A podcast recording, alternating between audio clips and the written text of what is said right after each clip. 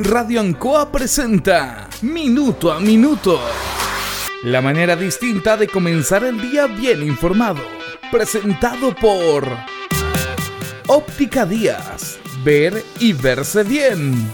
La Bellita del Baratini. Arauca Esquina Hierbas Buenas. El mejor precio y calidad.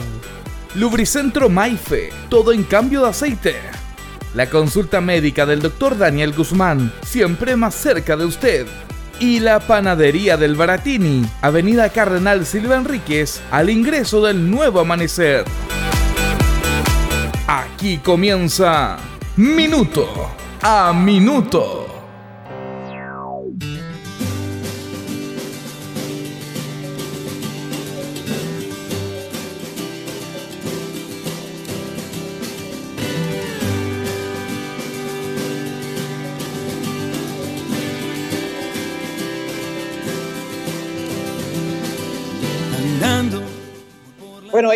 Hay, temas que yo creo que son buenos conversarlos con nuestros auditores, aunque somos una emisora local, pero nuestros auditores siempre están bien informados y está claro de que aceptan el, el desafío que tenemos de tocar temas que habitualmente nos colocan en los medios locales y que son importantes igual para la comunidad.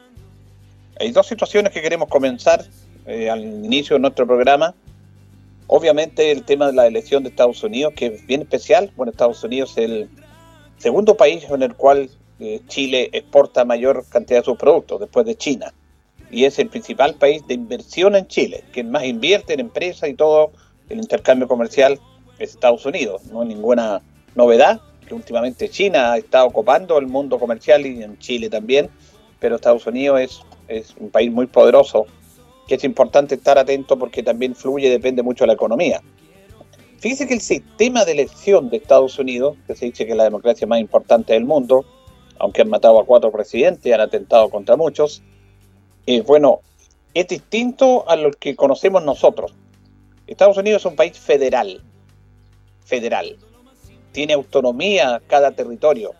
No es un país centralizado como es Chile, por ejemplo. Argentina que está al lado nuestro, es un país federal, en el cual los estados o las provincias, o en este caso el símil en nuestro país, las regiones, deciden sus autoridades, deciden los recursos, deciden en qué invertir. Incluso la justicia es distinta, no está unificada a nivel nacional. Por ponerle un caso, hay situaciones en Estados Unidos, en algunos estados, en el cual todavía existe la pena de muerte. En otros estados, en la gran mayoría, se abolió la pena de muerte, pero allá no. Allá en algunos estados sigue la pena de muerte. Por hacer una comparación con nuestro país, en Chile se abolió la pena de muerte. Es como si en Santiago se pudiera efectuar la pena de muerte. Y en Concepción sí, y en el demás del país no. Cada estado es autónomo para decidir sus políticas y para destinar y distribuir sus presupuestos. Por lo tanto, son estados. Es como si en Chile fueran regiones. Pero en esta elección presidencial no gana quien saca más votos. De hecho, en la elección del año 2016, Donald Trump sacó menos votos que Hillary Clinton. Hillary Clinton sacó 3 millones de votos más que Donald Trump. Pero ya se toma en cuenta los electores por estado. A cada estado se le designa una cantidad de electores, dependiendo la cantidad de habitantes de proyección que tengan. En Chile, por ejemplo, la región del Maule, nuestra región, es la cuarta región más poblada de Chile, después de la metropolitana, Valparaíso y el Biobío. Entonces, por ejemplo, el Maule, si hubiera una elección presidencial, el que saca más votos de los dos candidatos no se suman los votos, se suman la cantidad de electores que se le asigna a cada región en este caso Estados Unidos, a cada estado. Por ejemplo, la elección de 2016, sacando 3 millones de votos menos, ganó la elección Trump porque sacó 306 electores contra 232 de Hillary Clinton. Se necesitan 270 electores para ser presidente. 270. Es una elección indirecta quien elige a la principal actividad política del país, que es el presidente. Entonces, ese es el sistema que se utiliza ya.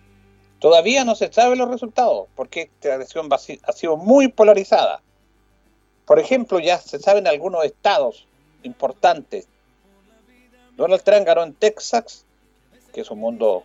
Ah, y lo otro que en Estados Unidos no es que hayan dos partidos, porque siempre se han disputado intercambiado la presidencia los republicanos, que son los más conservadores, asociados al mundo de la derecha, hablando en términos políticos más simples para que lo entiendan, y los demócratas, que es un mundo más, más progresista, más de centro izquierda. Bueno, eh, Trump ganó en Texas, que le reporta 38 electores, en Florida, que era un estado que estaba muy disputado, ganó también y le reportó 29 electores, y en Ohio, 18. Eh, Joe Biden ganó en California, que le reportó 55 electores. California tiene una gran cantidad de electores. Nueva York, 29. E Illinois, 20 electores. Hasta este momento, de acuerdo a las informaciones que están saliendo a nivel internacional y que están reproduciendo nuestros medios, hasta este momento Joe Biden lleva 238 electores y Trump 213 electores. Ahí están. Falta llegar a los 270. Pero Trump ya dice que va a impugnar esta elección. ¿Por qué? ¿Para vamos a hablar de la figura polémica de Donald Trump? En la Corte Suprema. Cuando va perdiendo los votos ya algo hay. Pero falta los, la votación anticipada. Votó mucha gente, son 160 millones de electores. Y más de 100 millones votaron anticipado y por correo. Y eso se está viendo en algunos estados. Así que ahí está, hasta el momento la ventaja de Biden son 238 contra 213, pero tienen que llegar a los 270. Vamos a estar atentos, pero ese es el sistema electoral presidencial que se da en Estados Unidos distinto a Chile. En Chile se cuentan los votos, pero se tiene que tener en una primera vuelta mayoría. Si no se obtiene el 50% más uno de los votos, se tiene que ir a una segunda vuelta. Antes, en nuestro país, hasta antes del año 70, las elecciones eran en una sola vuelta y si no se sacaba el 50% más uno de los votos, el presidente tenía que ser ratificado por el Senado, por el Parlamento, como fue Salvador Allende, por ejemplo, como fue Jorge Alessandri, como fue Carlos Áñez del Campo, presidentes que no tuvieron la, la mayoría del 50% más uno, y su elección, fuera de los votos, tuvo que ser ratificada por el Parlamento. Esto dividió muchas situaciones, tensiones en la historia política de nuestro país. Por lo tanto, desde ahora hay segunda vuelta. Si no se obtiene la primera mayoría del 50% más uno, se va entre los dos candidatos que tuvieron la más amplia mayoría a una segunda vuelta presidencial. Y ahí gana el que obtiene un voto más. Ese es el sistema electoral en nuestro país. Sistema electoral y político que está pasando muy, muy mal. Ayer renunció el ministro del Interior, Víctor Pérez. Mire, esto es un tema, y por eso me gusta comenzar estos temas con nuestros auditores, porque mucha gente reniega de la política, pero esto es política. Si el problema no es la política la mala, es quienes ejercen la política. Todos ejercemos política en nuestra vida, en nuestros proyectos, en nuestro trabajo, en nuestro desarrollo, en nuestra conducta. Tenemos una política de actuar. Entonces, nuevamente se ha manifestado un hecho tradicional, que es que el presidente Sebastián Piñera no es un político. Y él no lo quiere entender. Entonces, cuando una persona que está en un cargo político, si no se rodea por gente política importante, de peso, que conozca esto, va a tener los problemas que tiene siempre y que ha tenido siempre. Porque no es como él piensa en sus empresas que un país se va a desarrollar solamente con una visión economicista, económica, de desarrollo y progreso. Siempre dice lo mismo.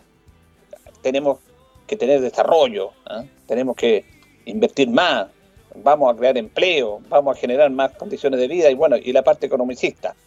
Pero esto va de la mano de la política, porque los recursos que él quiere destinar no son de él, son del Estado. En su empresa él destina los recursos que quiere. Acá es distinto. Y más encima, si su gobierno no tiene mayoría en el Parlamento, que es donde se consensua y donde se conversa y donde se deciden las decisiones políticas del Ejecutivo. En su primer mandato, cuando el gobierno se caía por todos lados, que se caía por todos lados, con estudiantes por todos lados, lo salvó un hecho puntual. ¿Se acuerdan ustedes del desastre de la mina San José? En el cual se desvió la atención política para ir con una atención mediática y, de vida y, y salvar a esas personas que se salvaron. Pero él tuvo que recurrir, porque cuando él comienza en el primer periodo presidencial, el presidente Piñera recurre a los técnicos, a los tecnócratas. Incluso cuando presenta su gabinete, el gabinete no le llega carpeta, le llega un pendrive. ¿Se acuerda? Fue muy famosa esta imagen, que cada ministro en el primer gobierno de Piñera le llegaba un pendrive. Y 24-7, aquí vamos a trabajar, fuera los políticos, nosotros vamos, los técnicos, los tecnócratas, vamos a mejorar este país. Fue un fracaso absoluto, porque los tecnócratas pueden ayudar a la política, pero no están capacitados para tomar decisiones políticas, porque no es su campo de acción es otro donde el campo donde tiene que desarrollarse. Y tuvo que sacar a parlamentarios, a senadores del Senado para sostener su gobierno. Sacó a Andrés Salamán, a Evelyn Matei, sacó a Andrés Chadwick, que eran senadores, y lo llevó a su gabinete para poder sostener una crisis política que se le venía por todos lados. Entonces, la buena intención, la ilusión que él tenía con que con los tecnócratas iba a mejorar y iba a ser un mejor gobierno, no la resultó. Después, bueno, viene el segundo periodo de Michelle Bachelet y vuelve a postular Piñera y vuelve a salir. Con los mismos, tenemos mala memoria, ¿eh? con, con los mismos argumentos economicistas y con el mismo desastre en su ministerio. Fíjense que en el segundo periodo, quien sostenía al presidente Piñera políticamente era Andrés Chadwick. Andrés Chadwick usted puede tener diferencias con él, puede que no le guste su manera de actuar o puede que esté muy lejos ideológicamente de lo que puede pensar usted. Pero en el aspecto político del Ministerio del Interior, que es el hombre clave para ordenar a su ministerio, para distribuir y desarrollar las políticas públicas del Ejecutivo, él hacía la pega, como la hacía José Miguel Insulza en el periodo de Ricardo Lagos, que hubo momentos complejos para Lagos, pero ahí está su ministro del Interior, que le apodaban el Panzer. Le apodaban el Panzer porque él, con él no entraban. Él es el que sostenía políticamente al presidente Lagos, siendo que el presidente Lagos es un político de personalidad fuerte que le puso una impronta, o que le ponen impronta a su desarrollo. Pero tenía que tener alguien al lado que lo sostuviera políticamente en una cartera tan importante como el Ministerio del Interior. Aquí quien sostenía la poca capacidad política que tiene el presidente era Andrés Chadwick. Pero Andrés Chadwick se fue. Lo acusaron constitucionalmente y dejó de esa cartera y se desarmó todo. Colocó a Gonzalo Blumen como ministro del Interior, que era una persona que no tenía la experiencia, que era manejada por, por los partidos políticos que tienen poder sucumbió ante el desastre del 10%, ¿se acuerda? Hace poco nomás, por tres meses atrás, no fue capaz de sostener la teoría del gobierno de que no era bueno para la comunidad sacar el 10%, bueno, perdieron, no fue capaz de, alinear a su, a su coalición porque la presión de la comunidad y la realidad, que es la única verdad, fueron superiores y también sucumbió. Y a Víctor Pérez lo pone el presidente en su cargo, aunque él debería ser. No, lo puso la UDI. Jamás el presidente Piñera está... Mire, Víctor Pérez lleva 30 años como parlamentario. Ha sido un político que no ha pasado nada con él. Que no ha sido una persona que tenga liderazgo, que proponga leyes, que esté participando. Es de Los Ángeles, esa zona. Es del brazo, brazo político de la UDI, que lo sostienen todos, poderosos. Pero si nombramos a gente de la UDI, usted se recordará de muchos, menos de Víctor Pérez. Pero la UDI lo colocó ahí. Lo colocó a él y la UDI lo sacó. Mire cómo es este tema. La poca capacidad política del gobierno, de su presidente, de su ministerio, significa que no tenga la capacidad de resolver situaciones que son importantes para el desarrollo del país. Y cuando yo le hablo de esta política, le estoy hablando con preocupación, porque si tenemos un gobierno que tenga buenas políticas, que sea solvente, que se maneje en ese aspecto, vamos a ganar todos como país, independiente del color político de quien esté o si usted le pueda o no gustar. El gobierno gobierna para todos, no para algunos. Por lo tanto, por eso nos preocupa esa poca capacidad política que tiene este gobierno. Y la UDI saca a Víctor Pérez, no es el presidente. ellos renuncian, ellos, ellos veían que iban a perder la acusación constitucional, que iba a ser aprobada la acusación constitucional en contra de Víctor Pérez. Fíjense que ayer, hasta la mañana, el gobierno creía que ganaba la acusación constitucional. Estaban perdidos. Estaban, pero súper perdidos. No, si vamos a ganar, no. Se va a rechazar. La UDI ya sabía que iban a perder. Y la UDI, en vez de sufrir otra derrota como la que sufrió Andrés Chadwick, que fue confinado a cinco años sin cargos públicos, porque fue acusado constitucionalmente, no quería que pasara lo mismo con Víctor Pérez, que es un hombre de su riñón, de su sector, de años, militante de la UDE. Y prefirieron una salida digna políticamente. Le dijeron de la moneda, presidente, lucha hasta el final, vamos a ir al Senado. Ellos dijeron no. Prefiero salir de esta manera, renunciar y no pasar otro bochorno como el que pasamos anteriormente. Por lo tanto, dejaron al gobierno ahí, de brazos cruzados, hicieron una salida digna. Bueno, ayer se montó todo un show, que llega la moneda y todos lo aplauden. Eso es para la foto, una política que ya los tiene acostumbrados, que la gente no le cree nadie, pero es parte de, de la política, de tratar de convencer a la gente que están unidos cuando están más desunidos que nunca. Porque, reitero, quien colocó al presidente estrictamente, perdón, al ministro del Interior, ahí cuando se fue Blumen, fue la UDI, por los equilibrios políticos. Tenemos que tener un hombre de nuestras filas en La, gestión de Víctor Pérez fue malísima también, como su labor de parlamentarios, que no, que no ha sobresalido nada. Estos temas no se conversan, no se dicen. Y, y se tienen que decir no porque le tengamos buena o mala a alguien, es para contar realidades que es bueno que la comunidad sepa, que la dueña de casa, que esté escuchando, que nuestra gente de provincia tenga también una opinión distinta, diferente, más allá de los titulares, lo que le dice la tele. Son situaciones que se dan, que no se conversan habitualmente. Víctor Pérez fue impuesto por la UDI y Víctor Pérez, ante el fracaso de su acusación de que no iba a fracasar la acusación, iba a ganar, hoy iban a perder, lo sacan. El gobierno le dice, no, si vamos a ganar. La UDI ya sabía que iban a perder. Y el gobierno, con toda la maquinaria que tienen, no tenían idea, estaban perdidos. Y perdieron. Y le dijeron, no, lo vamos a sostener hasta el final, lucha hasta el final. No, no vamos. No. No tenemos el respaldo y la seguridad de, la moneda. Nos vamos. Es preferible sacarlo que tenga una salida digna y no que esté cinco años postrado como va a estar políticamente, me refiero, Andrés Chávez. Nos queremos otro ministro de Interior de la UDI de nuestra colectividad sacado por una acusación constitucional porque es una derrota terrible, una doble derrota. Y el gobierno no paga los costos, esa es la opción de la UDI. Y es así. Y en ese aspecto ellos se manejan políticamente mucho mejor que el gobierno. Mire, en el Ministerio de Desarrollo Social han colocado a cuatro ministros.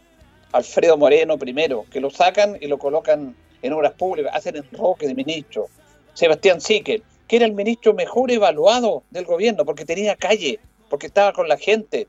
No le gustó porque estaba sobresaliendo, estaba teniendo más visión que el mismo presidente y lo sacaron lo pusieron el Banco del Estado para ponerlo oscuro. Claro, de repente aparece sí que el, 10%, cuando comenzó el Banco Estado aparece Sebastián Siquel, pero ahora nadie habla de él. Y ese era el objetivo del gobierno, colocarlo en un lugar donde no hiciera sombra. Qué absurdo. Cuando le estaban llegando luces a su propio gobierno. Pero como hay una pelea personal entre ellos, dice, no, él no, no puede estar más que el presidente y lo sacamos. Lo sacaron. Colocaron a Cristian Monkever, ahí, que era ministro de Vivienda, a Cristian Monkever duró poquito en desarrollo social y ahora es ministro secretario general de la presidencia. Están enojados con él, la UDI, porque hizo un trabajo pésimo para defender a su ministro Pérez. Y colocaron ahora a Carla Rubilar, que era intendenta, que era vocera, que ahora es ministra de Desarrollo Social. Las sillas musicales, lo mismo que criticaba la derecha chilena en la concertación, la hacen ellos, se van cambiando. Y le puedo nombrar un montón, Felipe Ward, que estaba en, un gobierno, en otro gobierno, lo del Ministerio de Educación es patético, pusieron a un técnico como Gerardo Varela, pusieron a una persona dura a su sector, Marcela Cubillo, tuvieron que irse, no le resultó, y como no tenían ningún nombre, tuvieron que poner a un subsecretario en la cartera de educación, a Raúl Figueroa, que es un técnico, que hace muy bien su labor de subsecretaría de gestión, pero no es un político, y eso es lo que no se entiende, porque usted puede criticar la política por todos lados, pero sin política no hay desarrollo, y más encima en un país. Así se teje la política, pues. Y es bueno que nuestros auditores la sepan. en este tipo de situaciones. No, no, es como aparece en la tele, que pelean unos con otros, pero que hay pocos analistas políticos en nuestro país, hay algunos muy buenos, los seguimos, no aparecen en la tele, pero que nos dan muchos antecedentes, muchos datos reales, tangibles y verídicos de cómo se maneja este tema.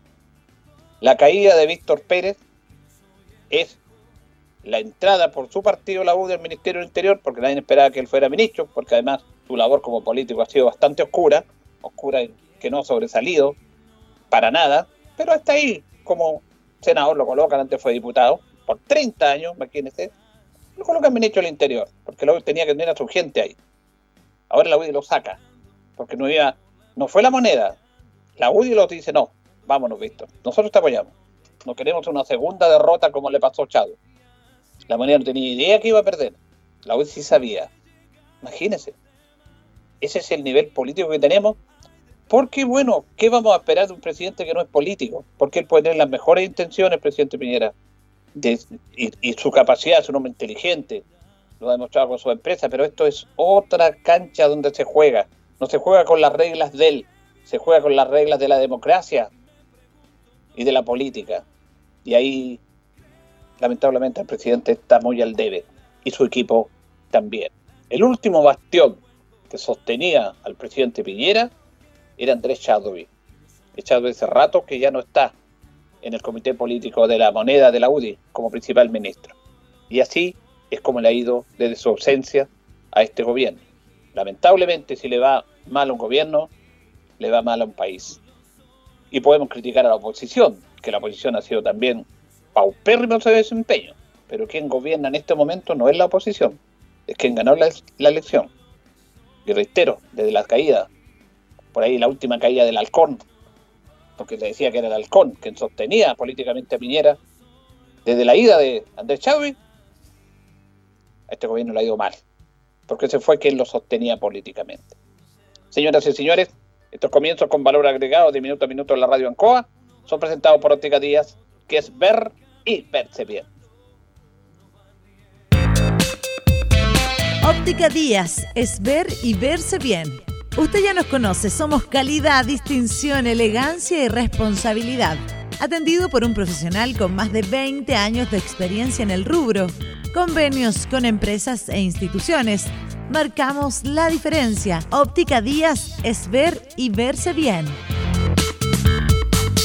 Buenos días, gusto saludar a todos nuestros auditores. Ya son las 8 con 22, hacemos minuto a minuto en la radio ANCOA Estamos con don Carlos Agurto, como siempre, en la coordinación. Estamos a miércoles 4 de noviembre. Hoy día saludamos a los Carlos, que están de oromástico. Es el día 309 de este año. Eh, fíjese que un día como hoy comienzan las transmisiones del canal Universidad de Chile, canal 9, 1960. El primer canal en Chile de televisión abierta fue el canal de la Universidad Católica de Valparaíso. Las universidades comenzaron con la televisión en Chile, después Canal 13, Universidad Católica, y después el canal estatal del Estado, Televisión Nacional de Chile. Pero un día como hoy comienzan las transmisiones de el canal de la Universidad de Chile. También un día como hoy muere en el año 1900, 1907 en Santiago, a los 77 años, el historiador Diego Barros Arana, uno de los grandes historiadores de nuestro país. En el año 1929 se crea la Dirección General de Educación Sanitaria a cargo del director del Instituto Bacteriológico de Chile para difundir la enseñanza y la práctica de la higiene y la medicina preventiva. Es muy importante esta fecha, la Dirección General de Educación Sanitaria. Ahora se está esta educación sanitaria y la prevención a través de la, de la salud primaria. Un día como hoy, en el año 29, justamente se creó esto. En el año 44, 1944, la empresa de electricidad Endesa, aprovechando los recursos hídricos de la provincia de Osorno, crea al este de ella una planta de gran potencial eléctrico, Pilmaiken, mejorando la calidad de vida de campos, pueblos y ciudades, además de favorecer el desarrollo industrial y la tecnificación agrícola. Vamos a ir a la pausa, don Carlos, y ya desarrollamos nuestros temas. Estamos en Minuto a Minuto en Radio Ancoa. Radio Ancoa. La mejor manera de comenzar el día informado. Consulta médica del doctor Daniel Guzmán siempre más cerca de usted. Se atiende por FONASA, ISAPRE, DIPRECA, CAPREDENA y particular. Se hacen lavados de oídos. El doctor Daniel Guzmán lo espera en Kutmoller 333 frente a la plaza. Lubricentro Maife, todo en cambio de aceite. Le dejamos su vehículo como nuevo. Personal calificado, una atención cercana, convenios con empresas e instituciones. Maife, el lubricentro de Linares, ubicado en Esperanza 633, entre Lautaro y Yumbel. La panadería del Baratini, el mejor pan, tortas, pasteles, brazos de reina de nuestra propia elaboración.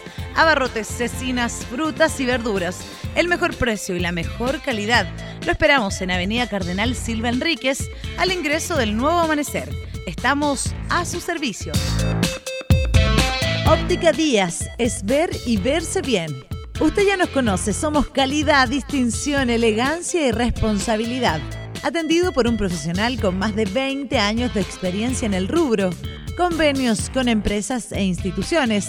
Marcamos la diferencia. Óptica Díaz es ver y verse bien.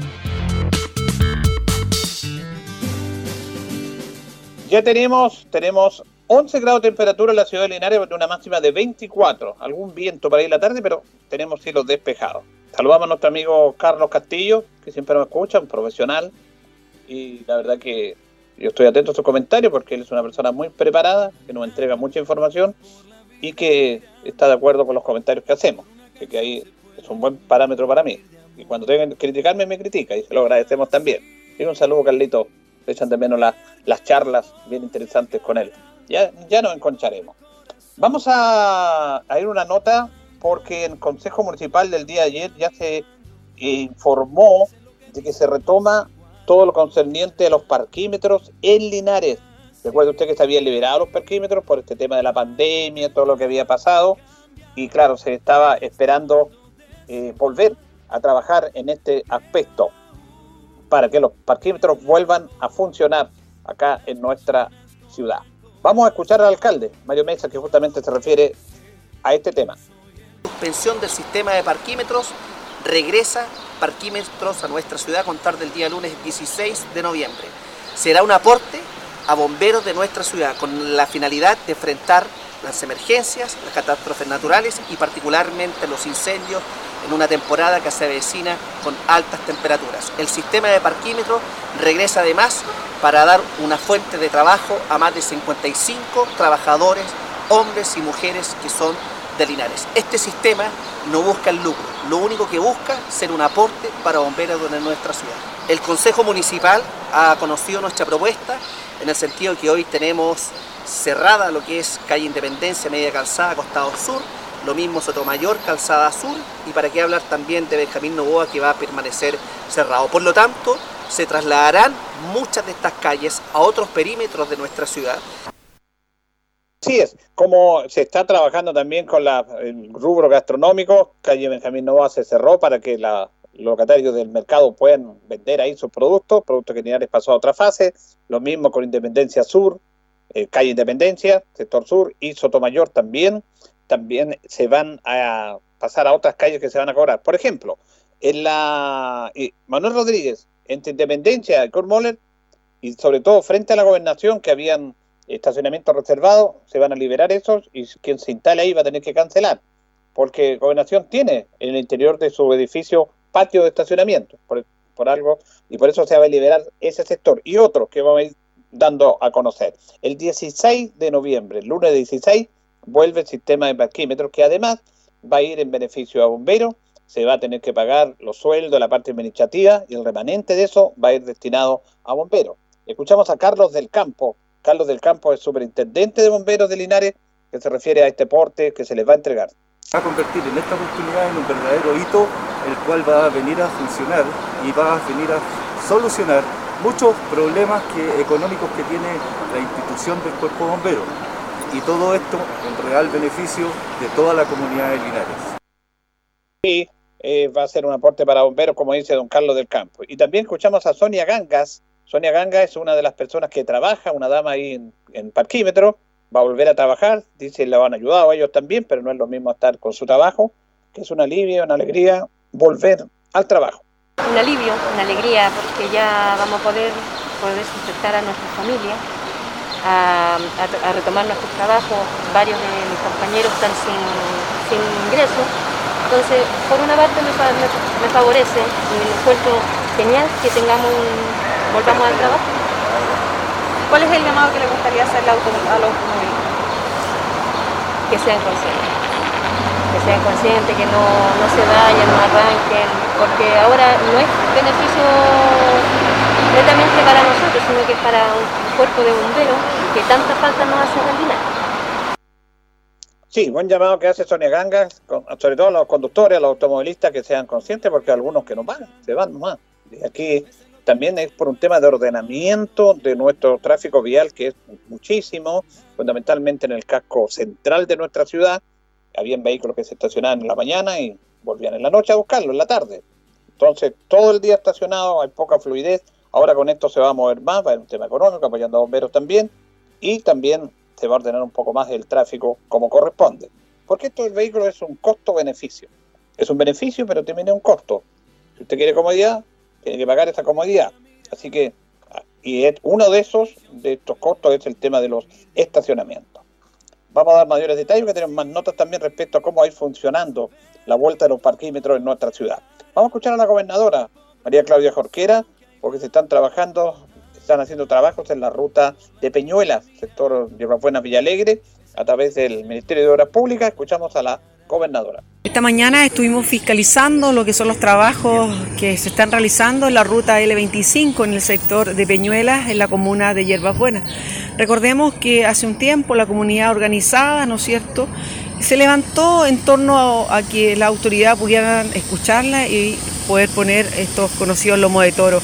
Es una zona en donde los vehículos pasan a alta velocidad y lastimablemente durante los últimos años ha cobrado vida y ha dejado a personas también, la verdad que eh, totalmente accidentadas. Y lo que nosotros como gobernación, en conjunto con el CEREMI del MOP Francisco Durán y Vialidad, eh, fue comprometernos el día 14 de septiembre con esta agrupación que, que, aglutina a 18 organizaciones y dijimos, de aquí a fines de noviembre vamos a tener estos resaltos para evitar, ¿no es cierto?, de que este tipo de accidentes sigan cobrando vida. Y es así como el día de hoy las obras se están realizando, estamos muy contentos, así estuvimos también con quien lidera esta Movimiento Ciudadano, la señora Denise Cofré, y, con ella le dijimos, aquí está el gobierno de Chile cumpliendo, así que agradecemos también a la empresa Asfaltos del Maule, quien realizó esta obra que va a permitir que los vecinos puedan estar mucho más tranquilos en sus viviendas durante todo este tiempo. Ahí está el trabajo en camino, también que es importante para la seguridad vial. Lamentablemente esta ruta ha tenido, como decía la gobernadora, muchos accidentes fatales. Vamos a ir a la pausa, don Carlos, y ya retornamos en nuestro segundo bloque.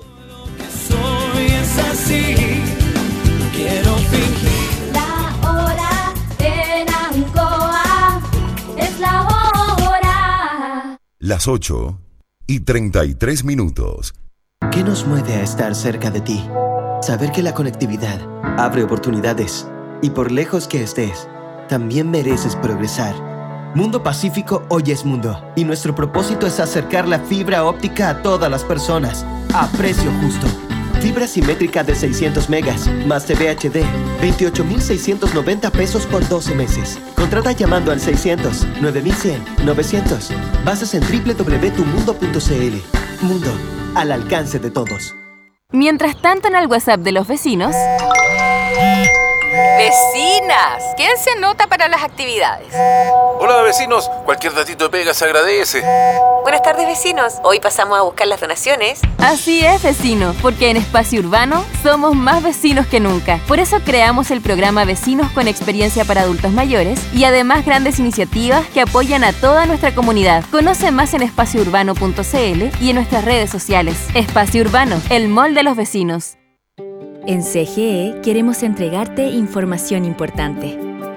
La crisis sanitaria por COVID-19 ha afectado económicamente a muchas familias y empresas. Recuerda que si tienes dificultades con el pago de tu cuenta, contamos con distintas alternativas y facilidades para que puedas ponerte al día. Regístrate hoy para acceder a los beneficios de la Ley de Servicios Básicos. Te esperamos en www.cge.cl. Juntos con energía. Paso a paso nos cuidamos. Cada vez que salgas de tu casa, cuenta hasta 3. 1. Usa mascarilla. 2. Lávate las manos. 3. Mantén la distancia física. Cuenta hasta 3 cuando salgas a comprar, hacer un trámite, a la feria o pasear a tus mascotas. Y cuidémonos entre todos. Infórmate sobre el estado de tu comuna en gov.cl slash paso a paso. Esta pandemia solo la superamos juntos. Ministerio de Salud, Gobierno de Chile. Atención región del Maule. Ya llegó el segundo llamado del año para postular al subsidio habitacional con Inmobiliaria Independencia. Si eres de Talca, Curicó, San Javier o Linares, no dejes pasar esta gran oportunidad. Postula con nosotros y llévate gratis un bono de hasta 70 UF para tu postulación. Acércate hoy a nuestras salas de venta o infórmate en www.cindependencia.cl. Te vamos a acompañar en todo el proceso de postulación. Inmobiliaria Independencia, 30 años transformando en propietarios a los maulinos. Ni golpes que duelan, ni palabras que hieran. No más violencia contra la mujer y nuestros adultos mayores. Si eres víctima o testigo de algún hecho de violencia, denuncia al 800-800-270. Nueva línea telefónica de la Municipalidad de Linares destinada a entregar apoyo y asesoría jurídica gratuita a quienes sufren de vulneración de sus derechos.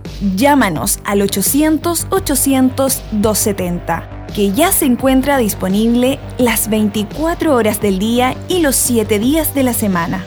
Mujeres y adultos mayores de la comuna, luchemos juntos contra la violencia intrafamiliar. Es un consejo de su municipalidad. Linares, Corporación Municipal. Tú nos impulsas. Radio Ancoa. 23 minutos nos separan de las 9 de la mañana. A propósito de la, del aviso que estábamos escuchando, es increíble este tema del, maltrato y del asesinato contra las mujeres que sigue en nuestro país. Sigue lamentablemente esta situación que está viviendo nuestra sociedad a las mujeres eh, y se ven los casos que se llega a la muerte, pero hay un terrible problema que tenemos que superar como sociedad en ese sentido. Bueno, vamos a establecer un contacto con el diputado Jaime Naranjo Ortiz, que lo tenemos en línea en esta mañana de día miércoles. ¿Cómo está, diputado? Muy buenos días. Muy buenos días, don Julio. Un gusto saludarlo a usted como también a toda la gente que nos está escuchando a través de Radio Ancoa. Bueno, qué jornada la viví ayer en la Cámara. Pasó de todo realmente con esta acusación contra el ministro, el ministro Pérez, su renuncia, la censura a la mesa. Estuvo bastante caldeado el ambiente ayer, don, don Jaime. Efectivamente, pero son cosas propias de un sistema democrático, don Julio, así que no hay que asustarse, porque acusar a un ministro del, presidente Piñera o de cualquier presidente está dentro de las facultades que tienen los parlamentarios. Entonces, en ese sentido, no se ocurrió ningún exceso ni nada por el estilo. Aún más, como claramente quedó mostrado en los antecedentes que se entregaron de la acusación, que evidentemente el, ministro había faltado eh, a la aplicación rigurosa de la ley. ¿En qué sentido? En que había tenido una conducta discrecional lo que había generado arbitrariedad. ¿Y por qué digo discrecional y arbitrariedad? Primero porque contra los camioneros, y usted fue testigo, hicieron un paro y no hubo ninguna intervención para eh, eh hacer ninguna norma legal ahí. Incluso más fueron después recibidos con alfombra roja.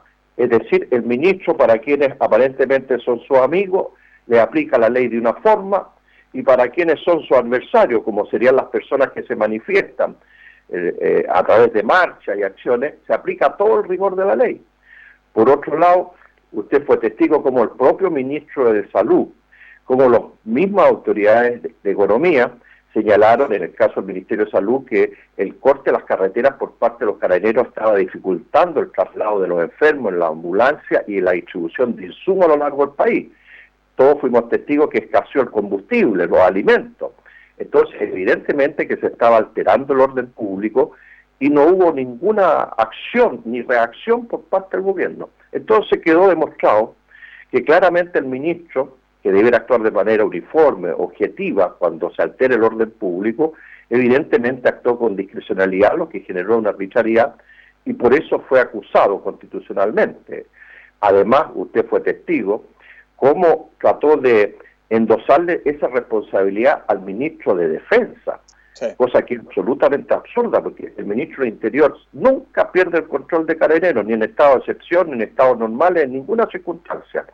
Y usted mismo fue testigo cómo se generó un problema al interior del propio gobierno y que llevó al ministro en su defensa a desistir de esa tesis. Es decir, yo nunca había visto un ministro que se defiende de una manera y después cambia todos los argumentos de su defensa. Entonces, fue una cosa muy responsable por parte de él y no le queda otra alternativa que presentar la renuncia ante la situación escandalosa, vergonzosa que había llevado al gobierno.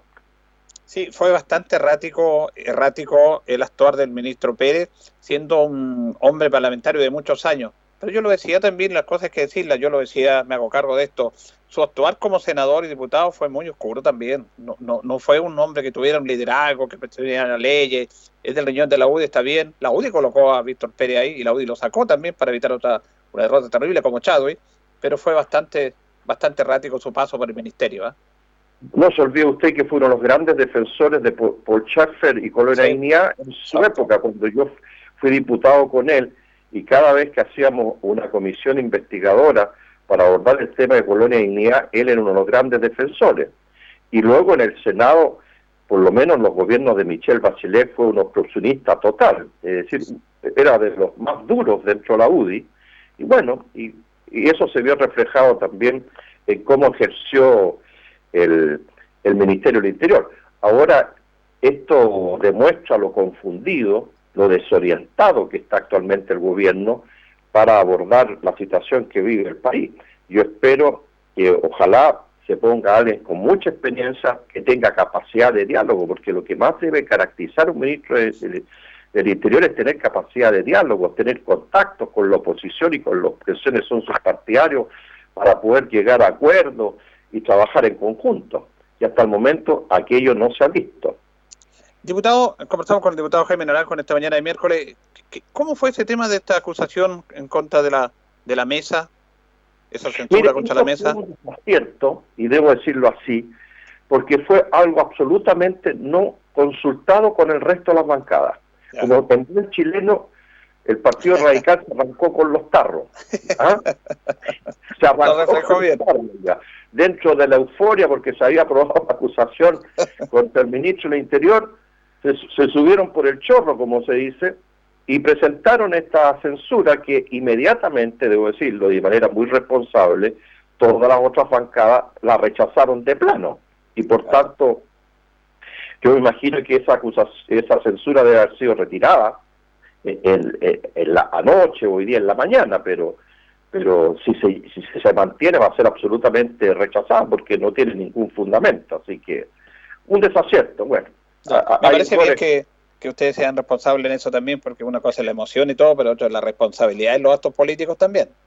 Efectivamente, don Julio, porque no hay ningún argumento. Es decir, eh, eh, porque el argumento que se dio, el, el, actual presidente estaba aplicando exactamente el reglamento en los términos que estaba aprobado en la Cámara. Entonces, desde el punto de vista propiamente tal, la censura no tenía ningún fundamento tampoco. Entonces, un despropósito, una subida por el chorro, una arrancada por los tarros que no correspondía.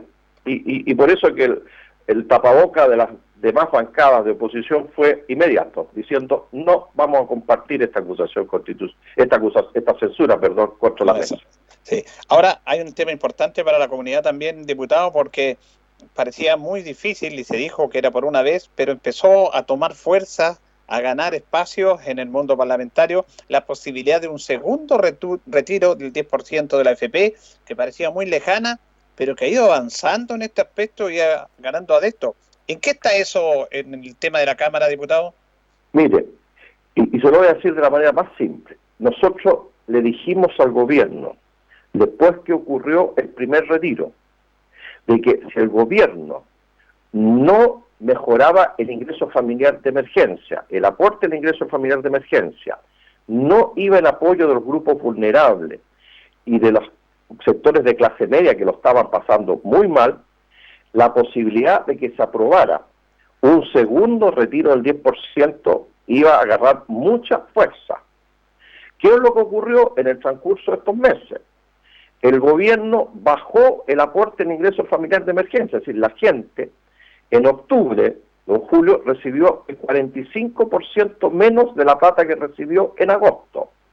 El ministro comunicó que el último pago del aporte en ingreso familiar de emergencia se, va, se hizo ya en octubre, por consiguiente ya no se paga más. Más.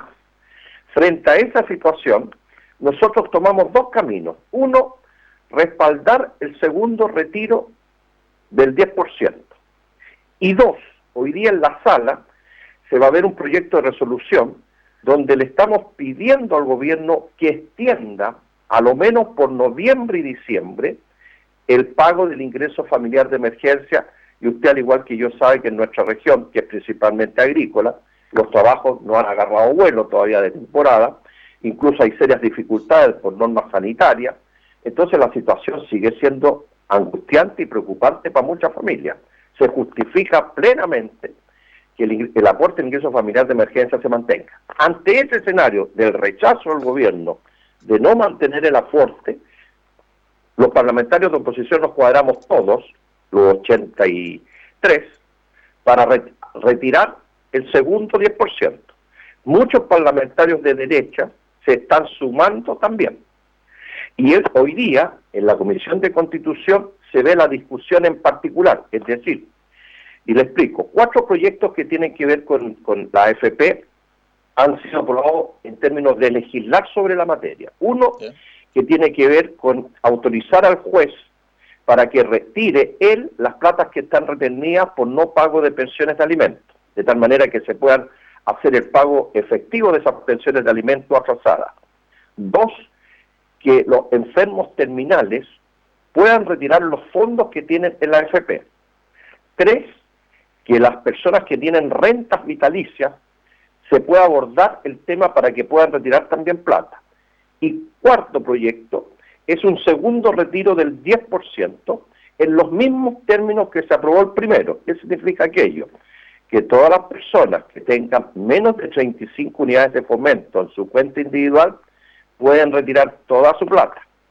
Los que tengan entre 35 unidades de fomento y alrededor de 11 millones de pesos van a poder retirar también 35 unidades de fomento. Es decir, una persona que tiene, por decir un ejemplo, 6 millones de pesos, si retira el 10% serían 600 mil pesos, va a poder retirar 35 unidades de fomento, un millón de pesos, por consiguiente, de los 6 va a quedar en 5.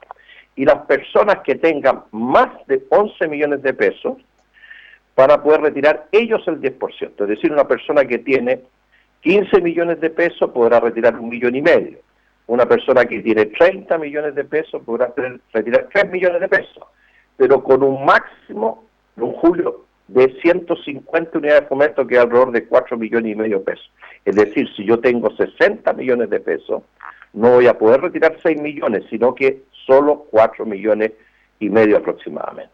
En eso estamos en julio y hoy día se entra, como quien dice, dice la gente, a la letra chica es decir, el artículo por artículo. La idea es que estos proyectos puedan pasar a la sala, todos o algunos de ellos, la próxima semana, de tal manera que ojalá el Parlamento, antes de fin de año, pueda tener aprobado el retiro de un segundo 10%, la posibilidad que los, que los enfermos catastróficos puedan retirar sus fondos, que la gente que está en rentas vitalicias pueda retirar algo, y la gente que tiene retenidas sus platas por pensiones de alimentos se autorice al juez para que él en nombre de las demandantes pueda pagar esas pensiones de alimentos y si queda plata se le dará a la persona que está siendo demandada por no pago de pensiones de alimentos. Ese es el escenario en el que estamos, don Julio. Diputado, ¿esto se ve en la Comisión de Constitución? Está en, la Comisión de Constitución, efectivamente. ¿Y ahí están los votos? Eh, sí, ya se aprobaron la idea de legislar es fundamental. Entonces ahora hay que aprobar los artículos uno por uno. Eh, mire, hay una cosa que es bueno tener la colación. eh, hay una discusión constitucional porque el gobierno insiste de que se requieren dos tercios de los diputados y senadores para que se apruebe esto. ¿ya? De hecho, la vez anterior efectivamente se aprobó por los dos tercios. De acuerdo a nosotros, solo requiere cuatro, séptimos, no dos tercios. Eso significa que en vez de 103 votos de diputados, se requerirían 93. Los 93 votos hoy día están, para serle franco. Ahora, yo soy partidario, ojalá juntemos los 103 para que así no haya ninguna discusión de, de, constitucionalidad y después terminemos en el Tribunal Constitucional y todos sabemos cómo actúa ese Tribunal Constitucional. Entonces, estamos trabajando para, para poder juntar los dos tercios de votos y, y, así no haya ninguna discusión constitucional, acaso hubo o no hubo el quórum que se exige. Pero me acuerdo que me acuerdo que en la vez anterior se planteó lo que usted está diciendo al final, pero como fue tanta la superaron los quórum, no se llegó a mucho efecto, pero se planteó ese tema que hizo usted ahora. Efectivamente, eh, don Julio, se planteó y por eso que ojalá podamos juntar los dos tercios de los votos para que no haya ninguna discusión constitucional que puede ser muy engorrosa y puede trabar el proyecto. Eh, y, por eso nosotros estamos trabajando eh, esto. Yo, yo le digo, si, si el gobierno no reacciona en ir el apoyo de las familias de escasos recursos y la gente de clase media, no le quepa la menor duda que se van a juntar los ciento y tantos votos, porque todos los que somos parlamentarios nos damos cuenta que la situación económica no ha mejorado. Eh, usted mismo lo ve en Linares y en todas las comunas de la, de la región del Maule. Y por otro lado, la gente que es de clase media, claramente el bono de 500 mil pesos y ese préstamo que se les dio la posibilidad de sacar fue absolutamente insuficiente. Es decir, para los gastos que tienen ellos normalmente eh, fue una ayuda muy pequeña, entonces hay que ir por más auxilio. Hay recursos del Estado para poder hacerlo, don Julio, porque hay mucha gente que dice, pero ¿a dónde vamos a sacar plata? Los hay, los hay. Ahora, diputado, también, en ese mismo tema, para terminar eh, el tema de la FP, el retiro, eh, hay gente que sacó todos sus fondos, que no va a tener la posibilidad de, retiro. Esa gente... dos, sí, dos millones de personas retiraron todo y ahora van a ser, pues, si, se, si se aprueba este proyecto, van a ser 4 millones de chilenos que, han retirado toda su plata. Quiero advertir, don Julio, porque se ha comentado, se ha dicho por ahí, que la gente que no tiene plata, que no tiene plata en este momento en la FP, se les va a dar un bono especial a ellos. Eso no es efectivo. Por eso le pregunto.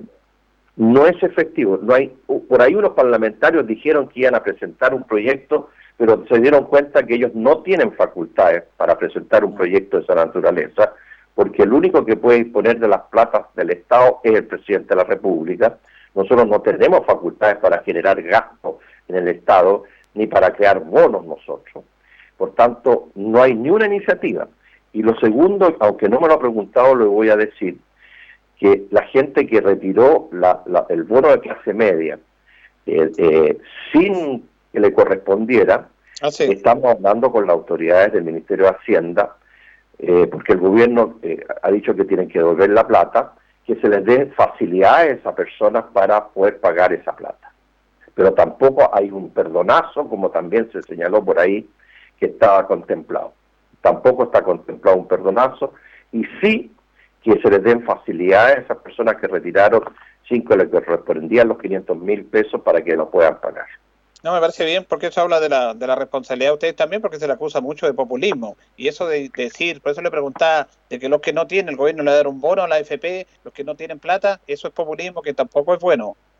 No, y por, por, lo mismo no hay ninguna norma legal en discusión, ni hay ninguna iniciativa presentada en el Parlamento sobre esa materia. Solamente fue un volador de luces que lanzó por ahí un par de diputados que iban a presentar una iniciativa de este tipo, pero, pero no tenemos facultades legales nosotros para crear bonos ni dar plata a las personas. Eh, eso sí que sería muy difícil de controlar porque todos los diputados harían leyes dándole plata a la gente. Entonces, por eso que la Constitución restringe que el único que tiene facultades para usar las platas del Estado es solo el presidente de la República. Y nosotros la única facultad que tenemos es aprobar esas platas o rechazarlas. Así es. Mire, ya se nos terminó el tiempo, pero me interesaría que si podemos conversar la otra semana porque estamos a puerta de la elección de gobernadores regionales, que es súper importante también. Recuerde que un representante de su partido, Rodrigo Hermosilla, va en una primaria. Efectivamente, nosotros le, estamos apoyando a Rodrigo Hermosilla para que sea gobernador regional y ojalá que podamos ganar estas primarias de fin de, noviembre. Así que en eso estamos trabajando para que Rodrigo Hermosilla sea gobernador. Bien, le agradecemos al diputado Jaime Naranjo Ortiz este contacto con los auditores, ha sido muy claro y preciso en esta información en esta mañana de miércoles. Gracias, diputado. No, gracias a usted, un Julio, un gusto saludarlo, un abrazo para usted y un saludo muy cariñoso para toda la gente que lo escuchó. Hasta luego.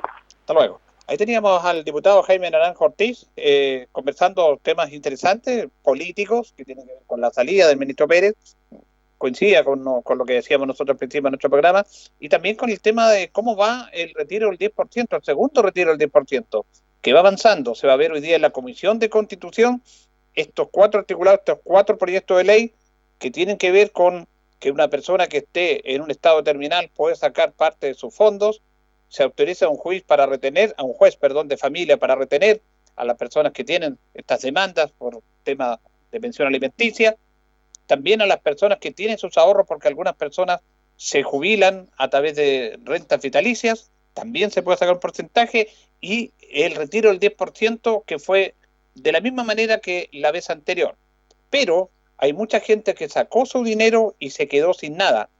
Esa gente obviamente no va a tocar, porque algunas personas, algunos políticos habían manifestado que están pidiendo un bono del Estado para esas personas que no tienen dinero en sus cuentas de AFP. Eso no va a ser así porque tampoco es una atribución. Bueno, se va a dar, si se da el segundo retiro, el 10% ya es como mucho. Y lo otro que tiene que ver con el quórum, que se requiere incluso cuatro quintos, no se requieren 103 votos en la Cámara, porque después de esta situación de la Comisión de Constitución, que están los votos de ambas, de derecha y de la concertación o nueva mayoría, pasa a la sala, ahí se vota. Se necesitan 93 votos, dice, no 103. Y los 93 votos están, y de ahí pasaría al Senado. Así que como si nadie lo pensara, parece que este segundo retiro va avanzando más de lo que se creía. Vamos a estar atentos a eso. Nos vamos, nos despedimos. Ya vienen noticias en Radio Ancoa. Le agradecemos, como siempre, su sintonía a don Carlos Agurto, nuestro coordinador, y nos reencontramos si Dios lo dispone mañana. Que pasen bien. Sin importar qué hay detrás, andando por la vida mirando. Radio Ancoa presentó minuto a minuto.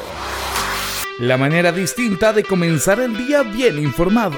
Presentado por Óptica Díaz. Ver y verse bien. La Bellita del Baratini. Arauca Esquina Hierbas Buenas. El mejor precio y calidad. Lubricentro Maife. Todo en cambio de aceite. La consulta médica del doctor Daniel Guzmán. Siempre más cerca de usted y la Panadería del Baratini, Avenida Cardenal Silva Enríquez, al ingreso del nuevo amanecer. Esto fue Minuto a Minuto. Gracias por la atención dispensada.